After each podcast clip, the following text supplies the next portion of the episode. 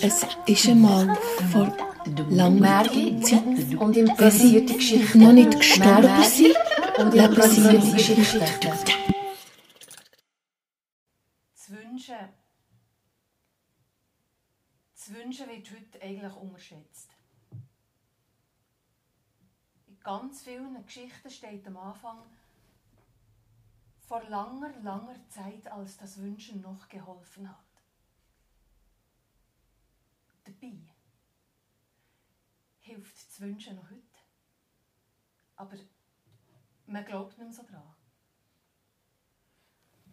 Allerdings, wenn man an das Wünschen glaubt, dann darf man es erst recht nicht unterschätzen. Weil, jetzt stellt euch vor, ihr hättet einen Wunsch frei, oder sogar zwei oder drei. Oder wäret sicher, dass der Wunsch in Erfüllung geht, ja, dann, dann muss man dann plötzlich wissen, was man sich wirklich wünscht. Und das ist nicht zu unterschätzen. Und auch die Konsequenzen sollte man sich gut überlegen.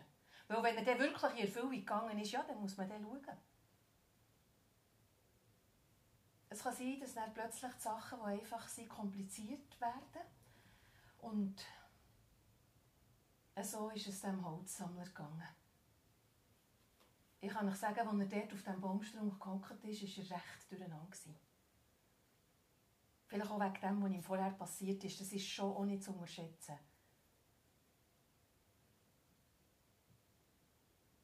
Darum erzähle ich jetzt eben eine Geschichte vom Wünschen. Aber ich fange vorne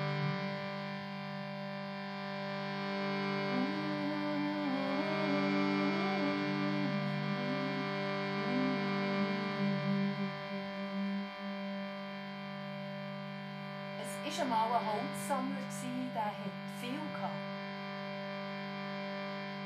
So wie du und ich. Und gleichzeitig hat er auch wenig gehabt. So wie du und ich. Also was ich damit meine ist, er hat eine Frau gehabt. Und die beiden haben sich sehr geliebt. Und sie waren schon lange zusammen. gewesen. Und ich- finde, wenn man schon lange zusammen ist und sich immer noch so liebt, das ist viel. Aber sie haben sich auch schon seit Jahren ein Kind gewünscht. Und sie haben kein einziges bekommen. Und das ist wenig. Sein Beruf hat er geliebt. Ich meine, Holzsammler, da bist du jetzt gäng voraus, bist die eigene Meister, niemand redet rein. Ja, das hat ihm gefallen. Und er ist jeden Tag gern geschaffen. Wer das von sich behaupten kann, dann muss man sagen, das ist viel. Allerdings, als Holzsammler verdienst du jetzt nicht viel. Und in diesem Fall sogar sehr wenig. Und das ist eben wenig. Ja, sie waren so arm, dass sie manchmal noch nach der Nacht Hunger hatten. Aber zum Glück hat der Vater vom Holzsammler noch bei ihnen daheim gelebt. Und der, der hat Geschichten kennt und Lieder. Und dann aber, wenn jetzt die Nacht wieder so dünn war, dann hat er etwas erzählt. Ja, wenn man mit so jemandem zusammen ist, zusammen lebt jeden Tag Geschichten hören das ist viel. Aber der Vater, ja, früher hat er Augen noch geholfen, jetzt ist er wirklich alt geworden und mit zunehmendem Alter ist auch mit den Augen schlechter geworden und mittlerweile ist es so, dass er blind ist. Also er sieht nichts mehr. Oder ist wenig. Aber jetzt einmal an einem Tag ist der Holzsammler geschaffen. Er ist zum Haus aus, freudig wie gäng. Hat noch eine Schinger geschaut, der Frau gewunken. Und er ist in die Straße herabgegangen, beim Haus von der Gänsehirtin vorbei. Ja, und die war eigentlich jeden Morgen draussen. Und sie hatten jeden Morgen ein Schwätzchen zusammen. Und, und die Gänsehirtin war immer gut gelaunt. Also wenn ihr eine solche Nachbarin habt, wo man immer einen, einen schönen Schwatz kann haben und man sich dann ein bisschen glücklicher fühlt als vorher, also das ist viel. Und an diesem Morgen haben sie ein bisschen zusammen geredet. Und dann ist er weiter gegen den Wald rauf und hat angefangen Holz sammeln. Es ist nicht lang gegangen, er hat vielleicht einfach so eine Arfel davon gehabt. Da hört er plötzlich etwas. Schieben! Gebt ihm ein bisschen mehr! Kommt, stossen, stossen!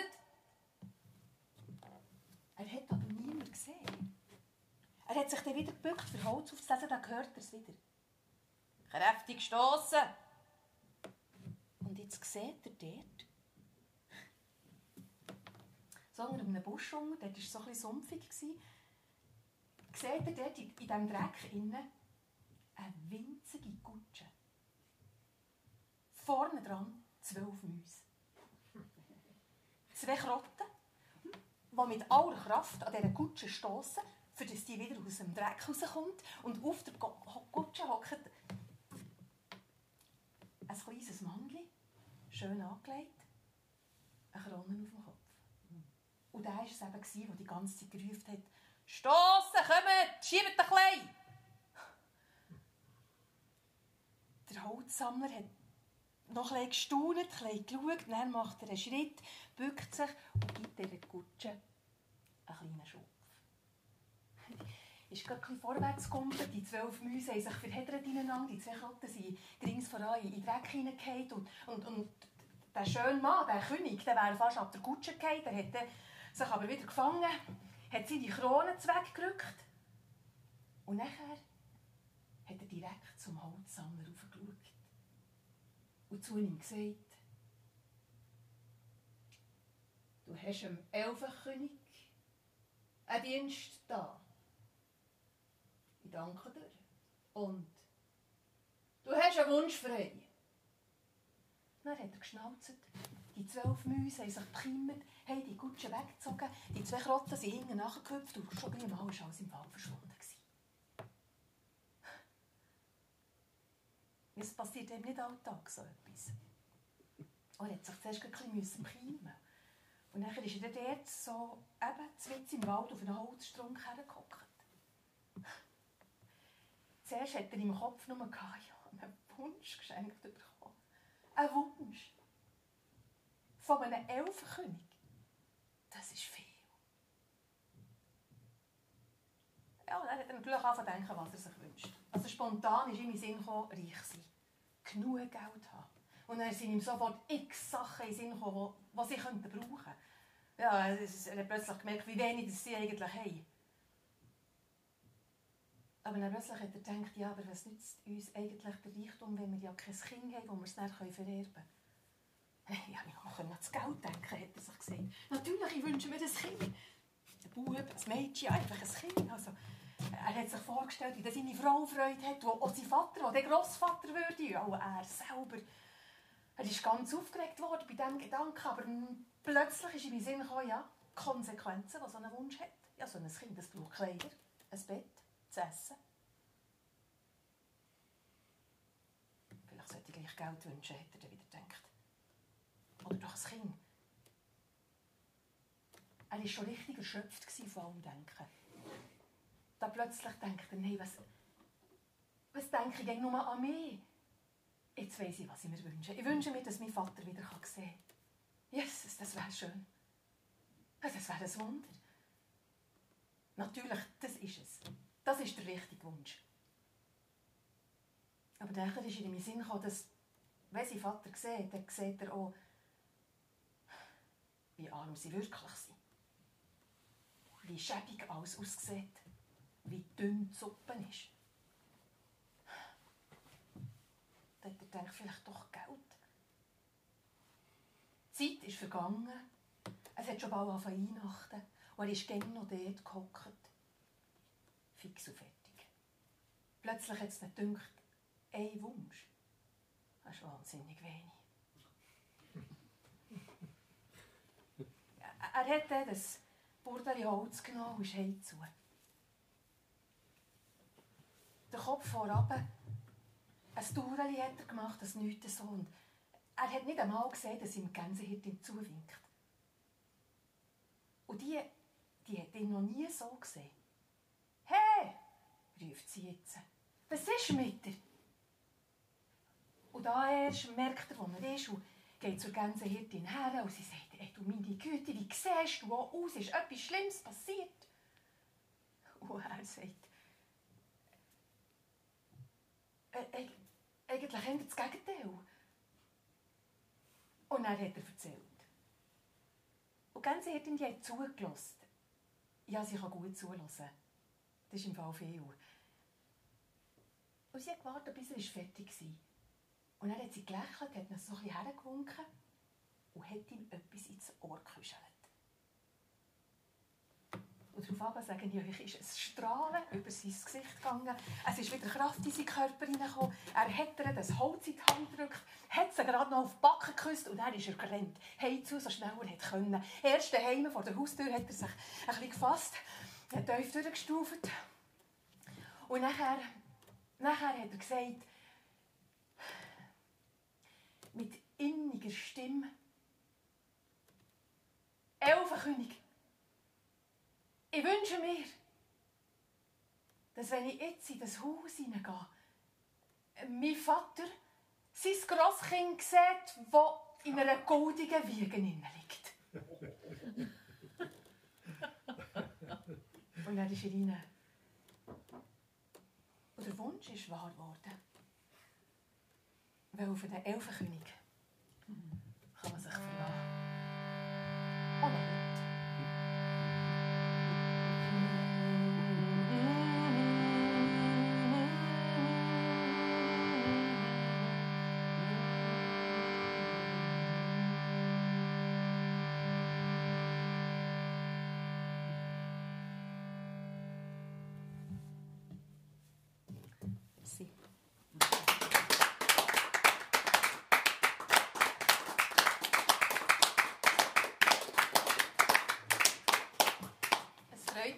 Wir hier so im privaten Rahmen zusammen sein können, für Geschichten zu hören.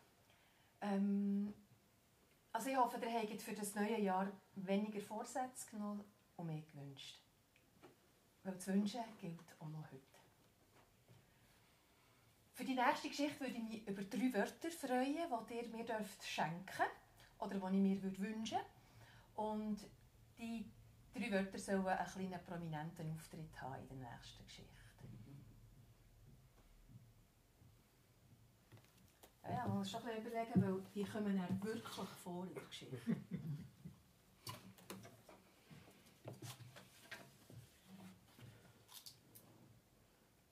Hoffnung. Das Wort Hoffnung. Ein Grashalm. Ein Grashalm, habe ich es richtig verstanden? Einfach eins, Gräsli. Eine Libelle. Libelle. Ja. Mhm. Danke vielmals.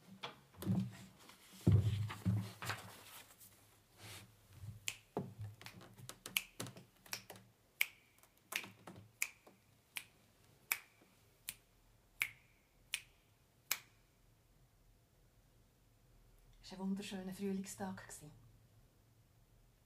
Einer den ersten. Noch nicht so warm, aber man hat den Frühling schon geschmückt.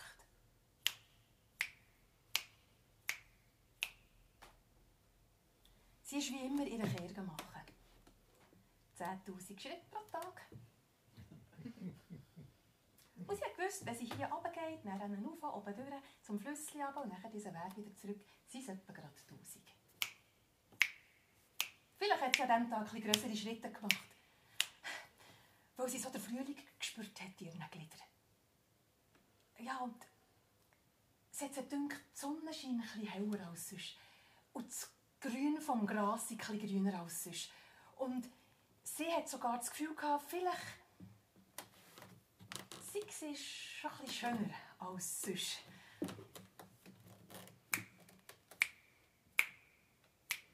Und es schmeckt süßer als sonst.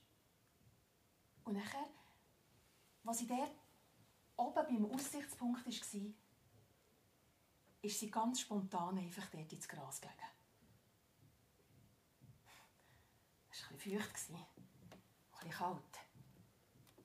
Und sie gedacht, eigentlich ist es für Gesüchte nicht so gut. Ja, sie war nicht mehr die Jüngste. Ja, und sie hatte aber schon ein Zeitchen gehabt, bis sie die 10'000 Schritte hatte. Aber rüstig, sage ich euch. Und jetzt ist sie dort ins Gras hineingelegen, als wäre sie noch 10. Das hat sie gut gedacht. Sie hat hier hinaufgeschaut. Und die Grashalmchen haben sich so über sie gebeugt, als wäre ein Tier, das sie anschauen.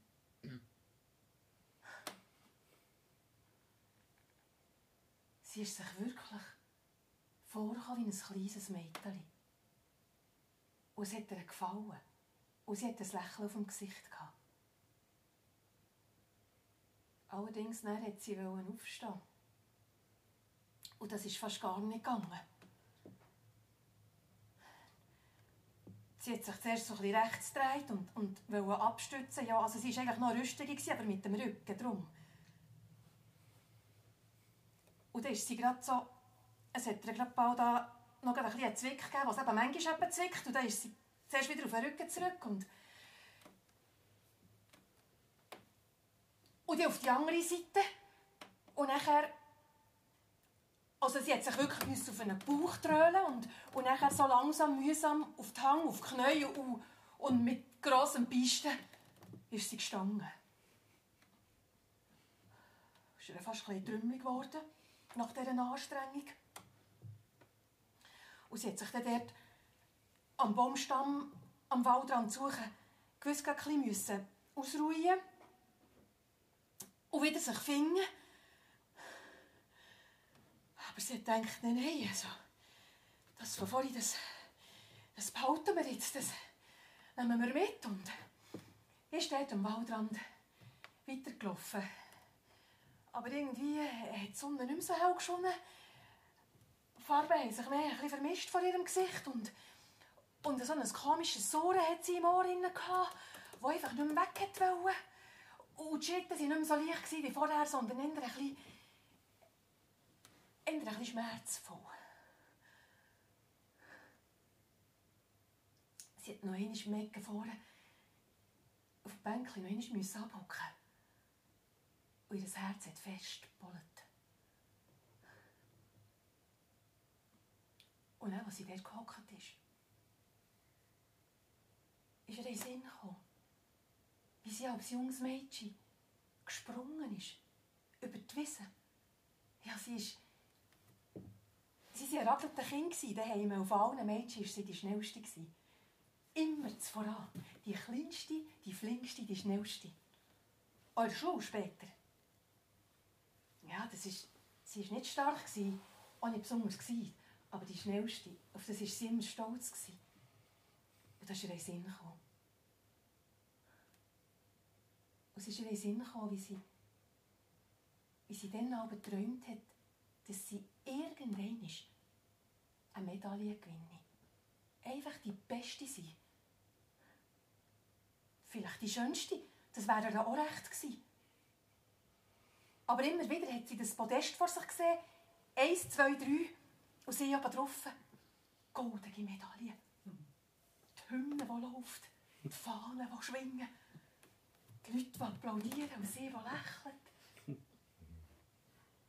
Das ist ihr dort auf dem Bänkchen in Sinn gekommen. Und sie hat so den Kopf geschüttelt und denkt, diese Hoffnung war vergebens.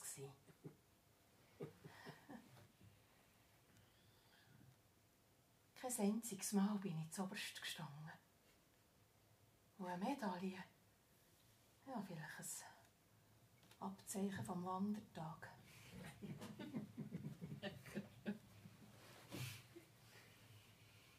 Aber ja, so ein Abzeichen immerhin, das habe ich noch. Und sie hat studiert, was es ist. Es ist ihr Sinn dass sie ja wieder mal die Schubladen aufräumen und mit dem auch noch gerade, dass sie den Keller sollte. Ja, es wäre dann sonst blöd, wenn dann sonst sie dann gestorben ist, die anderen müssen. Solche Gedanken hat sie viel gehabt. Und eigentlich hat sie gehofft, dass sie an diesem Frühlingstag mal für 10'000 Schritte einfach nur könnte leicht und fröhlich sein Aber an diese Hoffnung hat sie gedacht, ist jetzt für gar nichts gewesen. Sie hat sich sogar überlegt, ob sie den Kehr wieder zurück soll, weil der Weg kürzer ist und, sie doch jetzt einfach ein bisschen kurzatmig. Aber sie hat dann gedacht, nein, das Wunderli habe ich jetzt noch immer geschafft, heute hier. Und so ist sie wieder auf und ist weiter. Das Stützchen ab, zum Fluss runter und dann wieder rauf. Und was sie dort beim kleinen Flüsschen über das Brückli ist, bleibt sie kurz stehen. Und jetzt sieht sie wieder. Nicht die schwarzen Tüpfel vor den Augen. Nein, wie es glitzert im Bach. Und sie hört die Vögel. Und es kommt wieder. Das Frühlingsgefühl in allen Gliedern. Ja, und nachher sieht sie die wunderschöne Libelle. Und da denkt sie, also wer sollte eine Medaille bekommen? Der das wunderschöne Tierli. Und sie hat sich fast nicht satt schauen an den Farben, an der Leichtigkeit. Und schon war sie weg. Gewesen. Und sie ist weiter einen rauf und heim zu. Und nachher ist sie vor, Bank, vor dem Haus auf das Bänkchen gehockt hatte so ein Lächeln auf dem Gesicht gehabt. Und ein Glück in sich. Und eine Ruhe. Und unter steht sie auf und liegt dort bei sich neben dem Häuschen ins hohe Gras. Und plötzlich denkt sie, bin ich nicht ein Leben lang auf dem ersten Platz gewesen. Ich glaube, das war das Letzte, was sie gedacht hat. Und das Letzte, was sie gesehen hat, war so ein Grashalmchen.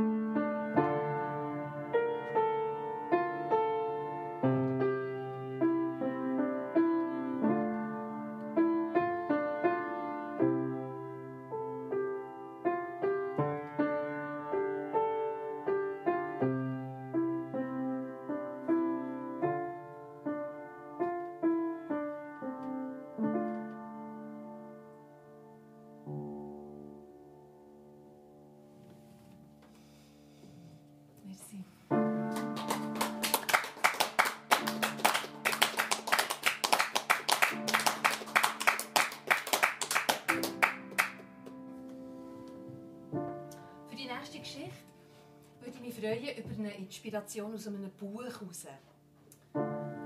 Es hat hier eine ist die Abteilung der deutschen Bücher. Willst du eins herauslesen? Einfach so das, was dir entgegenkommt. Dann schlägst du einen Ort auf, suchst ein bisschen Licht und liest einen Satz oder zwei vor. Die modernste Fluglinie der Welt, eindeutig LAN Chile. L-A-N Chile. Genau. Das legen wir mal jetzt so fest in unserer Begeisterung. Das lenkt schon.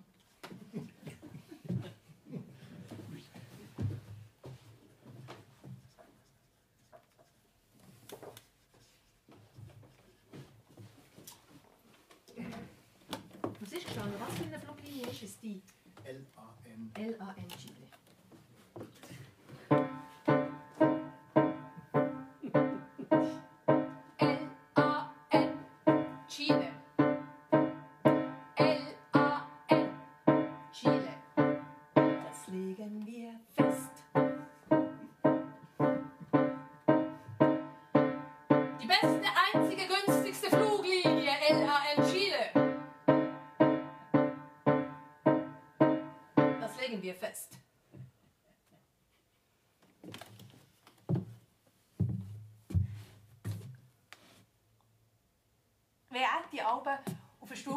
ist und sich so weggerankt hat, dann haben sie die Grosskinder gewusst, jetzt erzählt er von früher. Und einmal an einem Sonntagnachmittag war es wieder so. Er ist dort auf den Stuhl gehockt hat so den Blick in die Runde geworfen. Sie sind abgehöckelt, haben sich eingenüschelt, parat gemacht und gesagt, was erzählst du heute? Hat er gesagt, früher.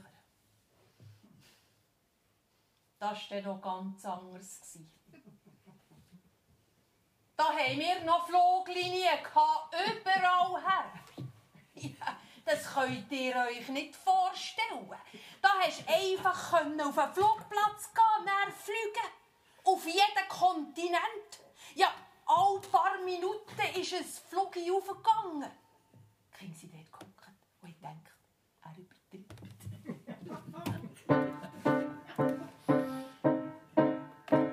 LAN Chile. Die einzige, die beste, die sicherste, die günstigste. Das legen wir jetzt fest. Ja. Wenn man hätte fliegen also, wer, wer ist schon geflogen? Aber wenn man hätte fliegen hätte es nur eine Destination gegeben. Chile. Sie haben nicht können glauben, was hat die erzählt. Jede Minute ein Flugzeug. Ja, bist du auch geflogen? haben sie ihn gefragt. Oder wie? ja, ja, ich habe Punkte gesammelt. Was für Punkte? Ja, ja, da hast du können Meilen sammeln. Je mehr dass du geflogen bist, desto mehr hast du noch fliegen Und ging günstiger und ging besser. Und ja, ja, es hat nicht viel gekostet. Da war äh, ein Velo kaufen teurer. gewesen. Bist du Velo auch gefahren? Erzähl mal vom Velofahren. Velo. Geflogen sind wir denn?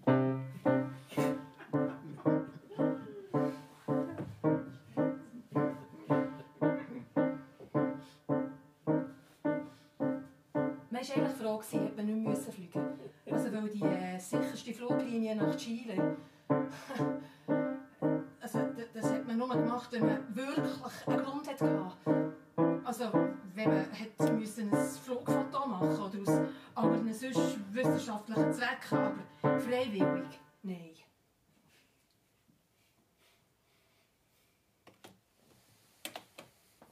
Velofahren war nur für die Schwächlinge. Die Armen. Nein, nein, nein. Mit dem Auto ist man zum Flugplatz gefahren. SUV, haben wir denen dann gesagt. ja, und wie war das etwas? Gross, stark. da hast du etwas unter dem Viertel gehabt. Der Grossvater ist in Fahrt gekommen. Und die Kinder haben gestaunt. SUV? Man war aber nicht sicher, gewesen, ob er ein bisschen erfindet oder ob es wirklich wahr ist. LAN Chile. Das legen wir fest in unserer Begeisterung. Einzige Fluglinie.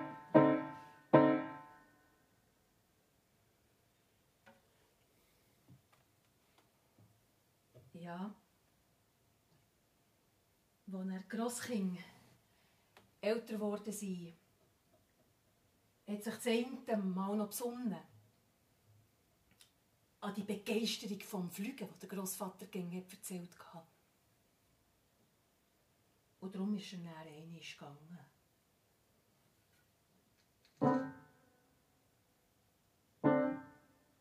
Nach Chile.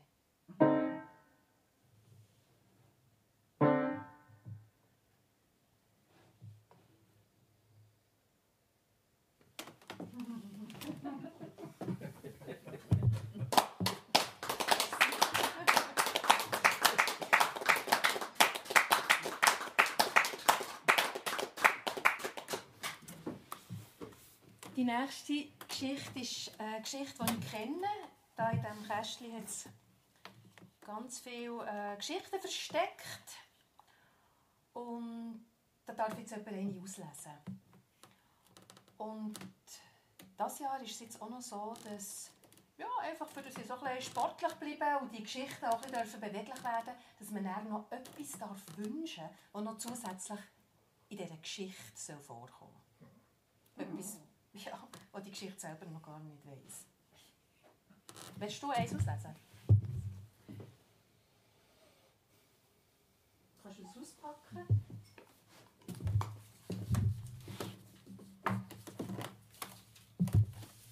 Das Töpfchen. Das Töpfchen. Sehr schön. Und was soll noch drin vorkommen? Rosenöl. Rosenöl. Ja, das ist, sehr gut. gut. Am Rand der Stadt einmal eine Mutter mit ihrer Tochter gelebt. Und sie waren sehr arm. Die Mutter hat die ganze Nacht lang Wolle gesponnen. Das Mädchen hat die Wolle am anderen Tag auf dem Bazar verkauft. Und das Geld, das sie dafür haben bekommen hat gelangt, für ein Brot zu kaufen. Ein Brot für einen ganzen Tag. Und das war dann alles. Sie waren wirklich arm. Aber jetzt einmal an einem Tag hat das Mädchen die Wolle schnell verkauft. Und nachher ist sie einfach nicht direkt zum Bäck gegangen, sondern sie ist noch so ein bisschen über den Bazar geschlendert. Ja, und zuerst ist sie dort zum Stand gegangen, wo sie eben die Öl verkaufen. Sie war etwa schon dort. Aber schon lange nicht mehr. Und sie hat an allen Öl geschmeckt. Aber das Rosenöl, das hat er gegen am Schluss aufgespart. Auf das hat sie sich aber besonders gefreut. Weil wenn sie das in der Nase hatte, es hat sie gekribbelt von Zopf bis zum Gekauft hat sie natürlich nichts. Mit auch. Aber es war in der Ordnung. Schmecken hat man dürfen. Und dann ist sie weiter. Und irgendwie, mit dem Duft in der Nase, hat sie sich plötzlich treiben und hat gar nicht gewusst, dass sie eigentlich ein Brot kaufen Sie ist durch den Bazar durch. Und irgendwann war sie in einem Ort, wo sie noch gar nie war. Und da bleibt sie vor einem Stand stehen. Dort haben sie so Küchenzeug verkauft. So Tauer und Töpfe und Pfannen.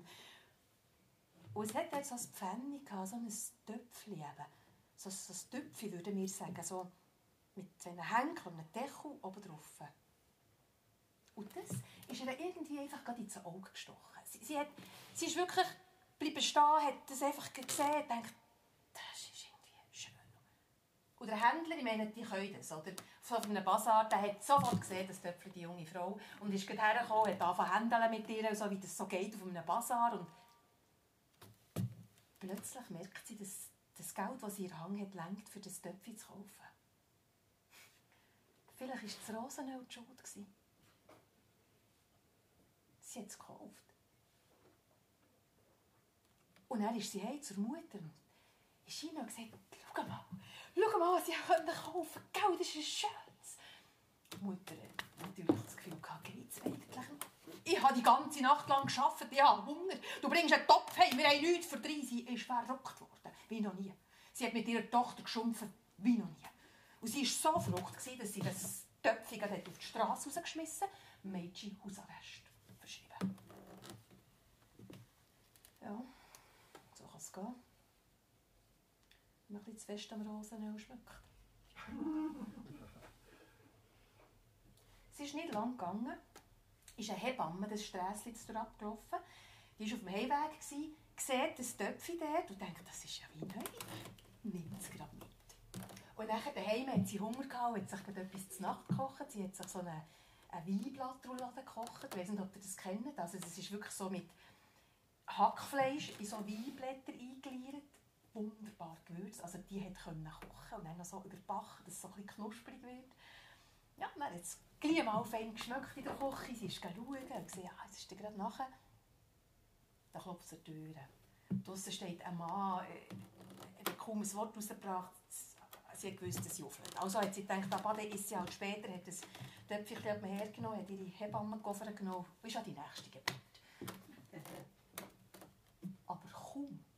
War sie aus der Küche draussen, ist das Töpfli holter die Polter vom Herd oben runtergekumpelt, ist der Küche gehüpft, die Strässchen darauf bis zum Haus vom Mädchen und hat dort bei ihr an die Tür geklopft. Ja, das Mädchen hat aufgetan. Sieht ihr Töpfchen draussen stehen, vor der Tür.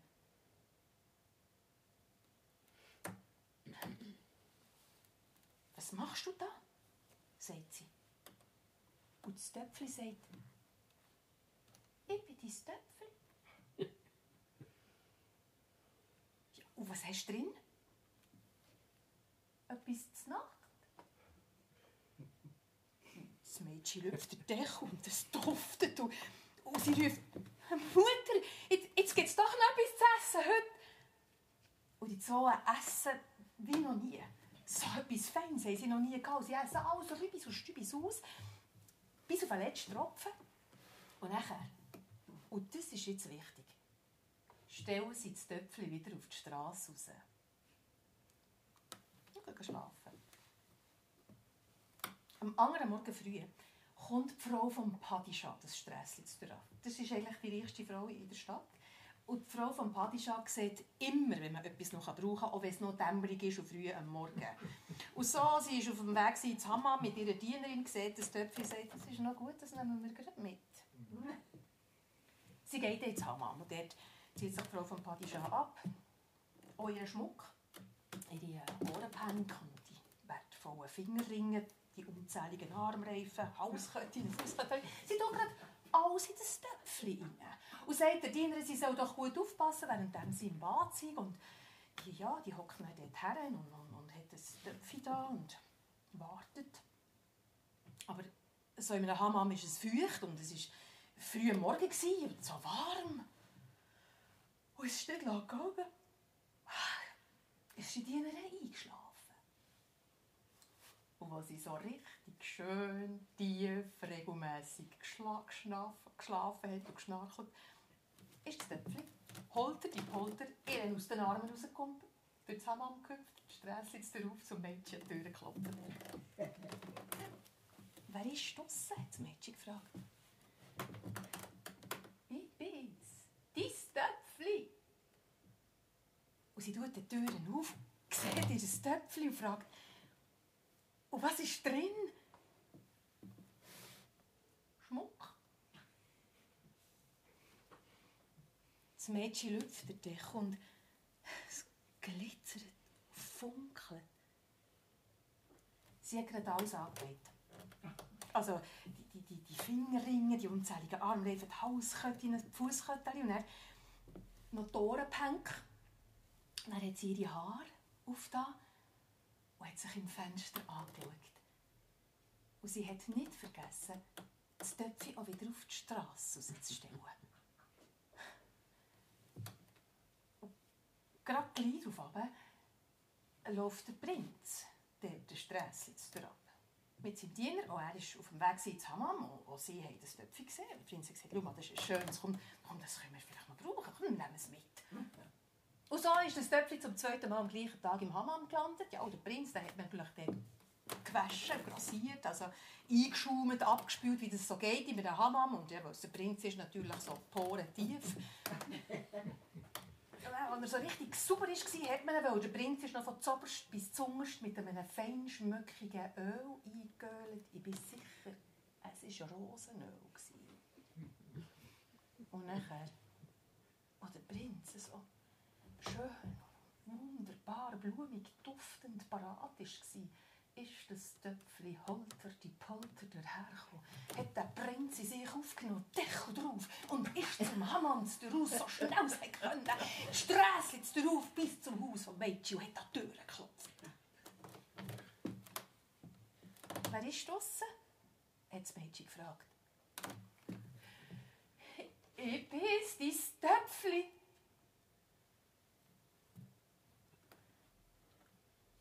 Was ist drin? Ein Bräutigam. Das Mädchen hat den Deckel gelüpft. Und raus ist ein wunderschöner junger Mann. Und der junge Mann hat vis-à-vis von sich eine wunderschöne junge Frau gesehen mit offenem, langem Haar. Über und über mit dem edelsten Schmuck behängt. Er hat sie gerade gefragt, ob sie ihn heiraten will. Und sie, noch mit dem Rosenduft in der Nase, hat ja gesagt. Ja, und dann haben sie geheiratet. Und das Fest ist 40 Tage und 40 Nächte lang gegangen. Ja, die können noch feiern dort unten. Und das Töpfchen, das haben sie nicht mehr auf die Straße gestellt. Weil sie alles hatten, was sie sich gewünscht haben. Und das wünsche ich euch auch.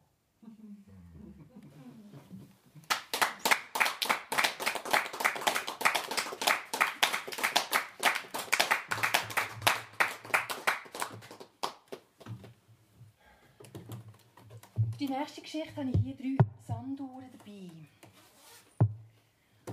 Und ihr dürft auslesen, wie lange dass die Geschichte soll gehen Also wir haben hier 5 Minuten, 8 Minuten und 15 Minuten. Ja, das wäre so ein eine kürzere, eine längere Geschichte.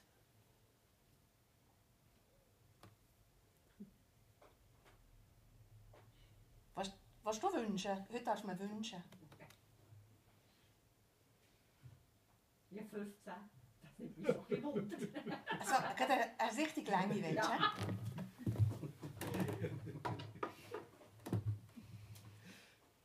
Ja, ich hoffe, es mögen noch alle. Ja. Ja, sie mögen noch. Wenn du noch magst.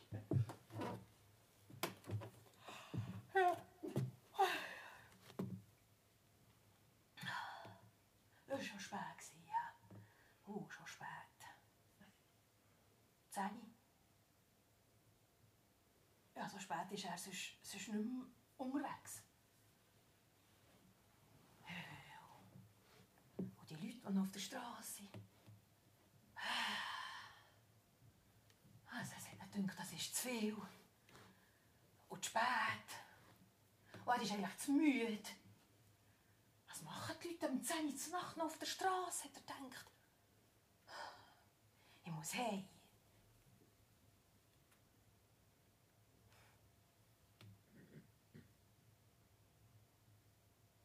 Dabei er jeden Abend um 10 Uhr unterwegs.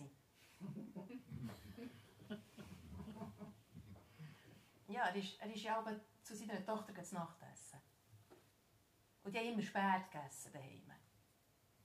Ja, weil ihr Mann ist Italiener. Und die essen nicht früh, die essen spät. Und dann isst man viel und lang. Und, und das ist immer neun, halb zehn, bis, bis dann nachher abgeräumt ist. Und, und nachher bekommt er auch noch so ein Schnäpsli, ein Grappa. Für ihn ist das einfach ein Schnäpsli.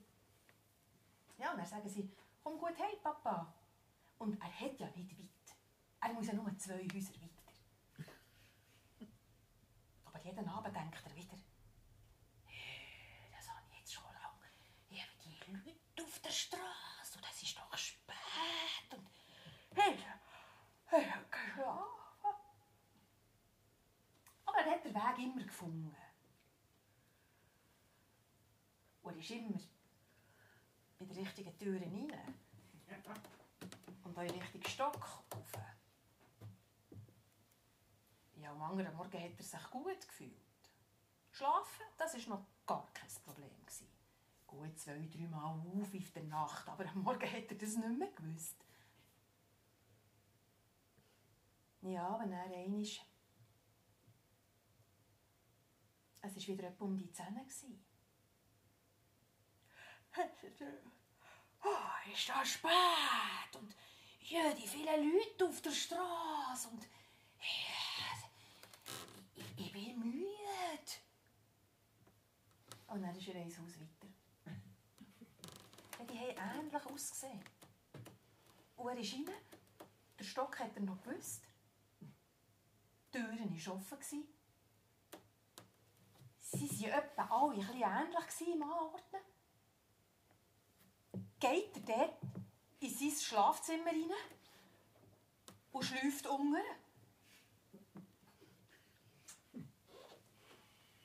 war schon jemand drin.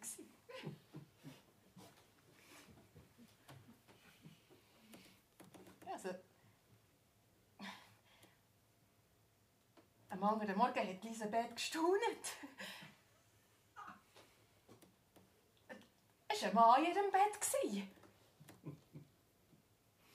Hat sie noch gedacht in der Nacht, es sei wärmer als sonst. Ja, und zweimal, dreimal hat sie etwas gehört. Aber ja, sie hat gedacht, es sei vielleicht die Katze.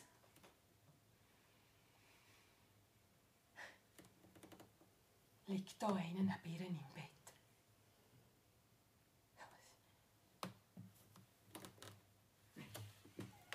Wie früher hat sie gedacht.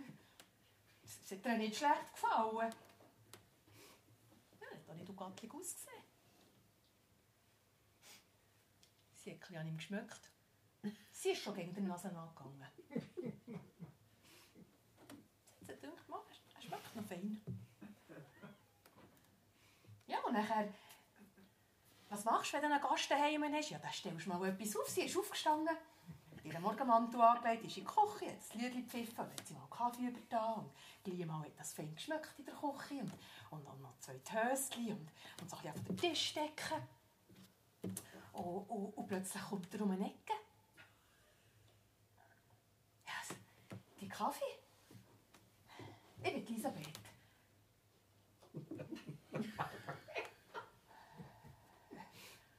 Freut mich. Hugo. äh, ich, ich, ich komme gleich wieder. Er ist zurück ins Schlafzimmer, ist aufs Bett gehockt und hat gar nicht mehr gewusst, ob er träumt oder wach ist. Er hat sich dann für das Wachsein entschieden und, und, und hat sich angelegt, für das er eine Gattung gemacht und dann ist er zurück in die Küche und, und, und ist dort hergehockt und hat gesagt, Hugo, Elisabeth, Milch, Zucker, ja, und sie haben über das Essen geredet und irgendwie über dieses. Und sie hat mich keine Sekunde gefragt, wo er herkommt. Und, und er hat auch keine Sekunde gefragt, wie er hierher kommt. Aber plötzlich hat er gesagt, «Hey, ich bin irgendwie wieder müde. Und da hat sie so ein bisschen geschmunzelt und gesagt, ja, also in unserem Alter, wir können jederzeit wieder liegen. Sie sind wieder ins Schlafzimmer hingere, abgezogen, unten geschlafen. Ja. Sie haben schon noch gewusst, wie es geht. Man muss sich einfach ein bisschen anhängen, ein bisschen spüren. Und, und das andere gibt sich dann von selber. Ja, er hat fein geschmeckt. Auf das hat sie schon gerne geschaut. Ja, und er war irgendwie auch gar nicht so aus der Übung. gewesen. Das hat ihm noch gefallen. Und irgendwann sind sie dann schon eingeschlafen. Es war ja doch ein, ein aufregender Tag. Ja, als sie erwacht war es schon fast ein bisschen feister draussen. Und er ein bisschen durcheinander. Und Hunger hatte er. Ja, er war schon gewonnen für ein gutes Nacht. Ich glaube, ich sollte zu meiner Tochter zu Nacht essen, hat er gesagt. Aber jetzt weiss ich gerade nicht mehr ganz genau, wie spät ist es. Und sie ist dann auf und hat die Uhr angelegt. Er hat gesagt, ja, es ist 8 Uhr. Hm. Ja, wo wohnt denn deine, deine Tochter? Elisabeth gefragt. Das ist mir entfallen. Sie haben sich dann mal angelegt und Elisabeth ist mit dem Hugo runter. Ja, weil er war war, einfach runter, raus, über und nachher hat er gewusst, was es ist. Und er hat ihr das so erklärt, und sie hat volles Verständnis gehabt. Und dann sind sie runter, raus, über. Aber irgendwie war er ein bisschen irritiert. Es war einfach nicht, es war einfach nicht wie vorher. Und irgendwann hat sie gesagt, komm, ich mache dir ein paar Spaghetti. Ja, Spaghetti. Genau, Spaghetti. Das ist es, hat er gesagt. Und dann sind sie rauf und dann ist in die Küche hergehockt und sie hat ein Lied zu singen und hat Spaghetti gekocht. Und es hat nicht gedacht, besser könnte es nicht sein. Ja, und dann haben sie zusammen gegessen. Und so ist es gegangen. Tag für Tag. Ja, und wenn es feister war, die Zähne war er nicht mehr draussen. Für was so? Ja, und das Essen war gut. Sie konnte gut kochen. Und ihr hat es auch gefallen. Er hat so fein geschmeckt. Ja, und sie haben sich so gewandt aneinander. Und,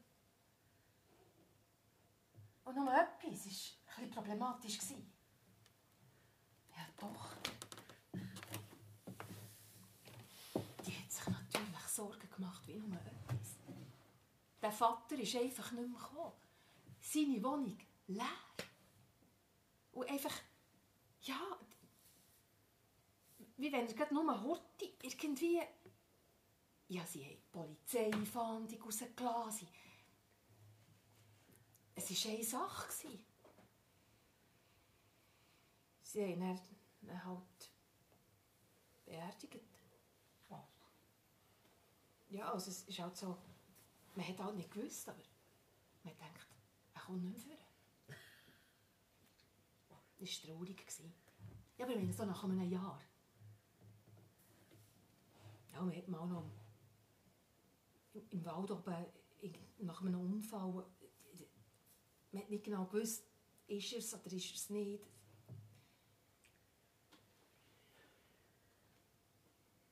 Es war schwierig für die ganze Familie. Und man hat noch sicher ein weiteres Jahr, immer nach dem Znacht, dort, wo er oben gehockt ist, noch einen Grappa hergestellt. Und im Moment an ihn denkt. Und er? War bei bester Gesundheit, gut mit dem Hirn, das ist nicht mehr viel besser geworden. Aber ich sage euch, die beiden waren rüstig und sie haben nachher sogar gesagt, komm, wir könnten doch auch wieder mal ein Reisli unternehmen. Und ja, dann haben sie angefangen, so Garfahrten zu machen. Ja, sie, sie, sie haben wirklich ihr Leben genossen. In vollen Zügen. Ja, sie haben auch angefangen, wieder ein zu laufen zusammen. Ja, und die Katze von ihr, die ist vor ihm gestorben. Aber die haben dann keine mehr zu suchen da. Ja, sie haben gesagt, komm, wir genießen noch ein bisschen unsere Freiheit. Nein, es ist wirklich... Es war sehr schön. Gewesen. Und es hätte eigentlich noch lange so weitergehen können. Also mir denkt jetzt, wenn jetzt doch ein die kürzere Sanduhr genommen hättest, dann hätte man jetzt hier einfach so in diesem Glück können hören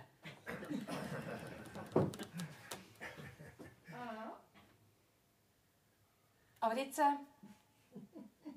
muss ich halt gleich noch erzählen, wie sie ein bisschen übermütig wurden.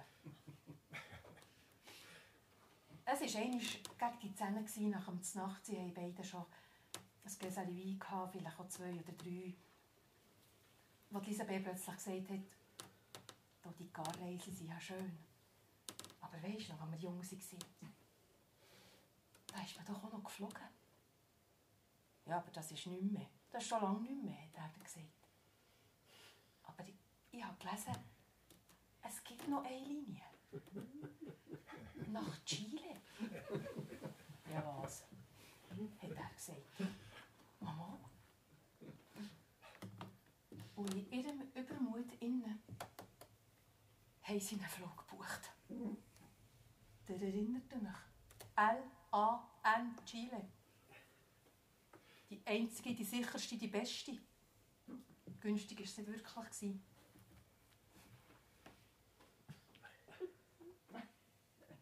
Ja, es ist. Äh also, sie sind freudig auf den Flugplatz gegangen. Sie sind ja noch recht. Also, die Aufregung hat ihnen schon noch gefallen.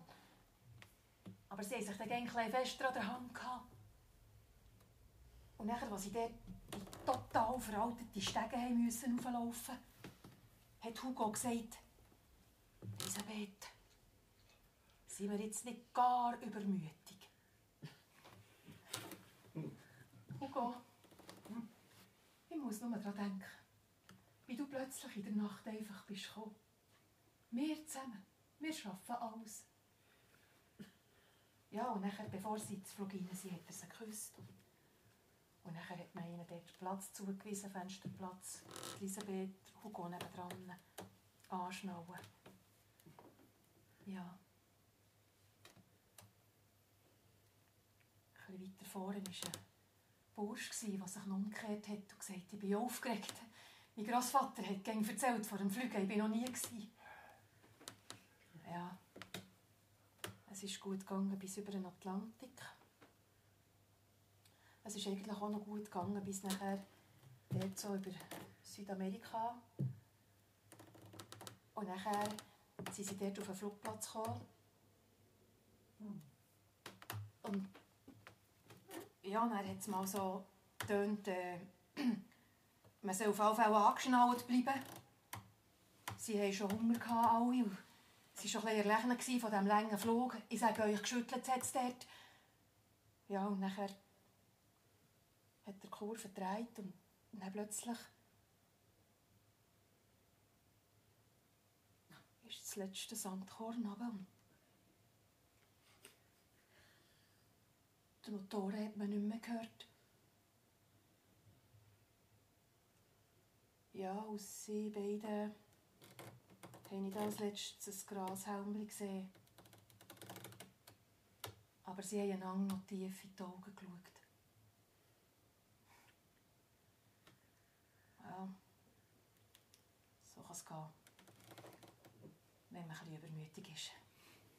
Und die längste Sanduhr wählt.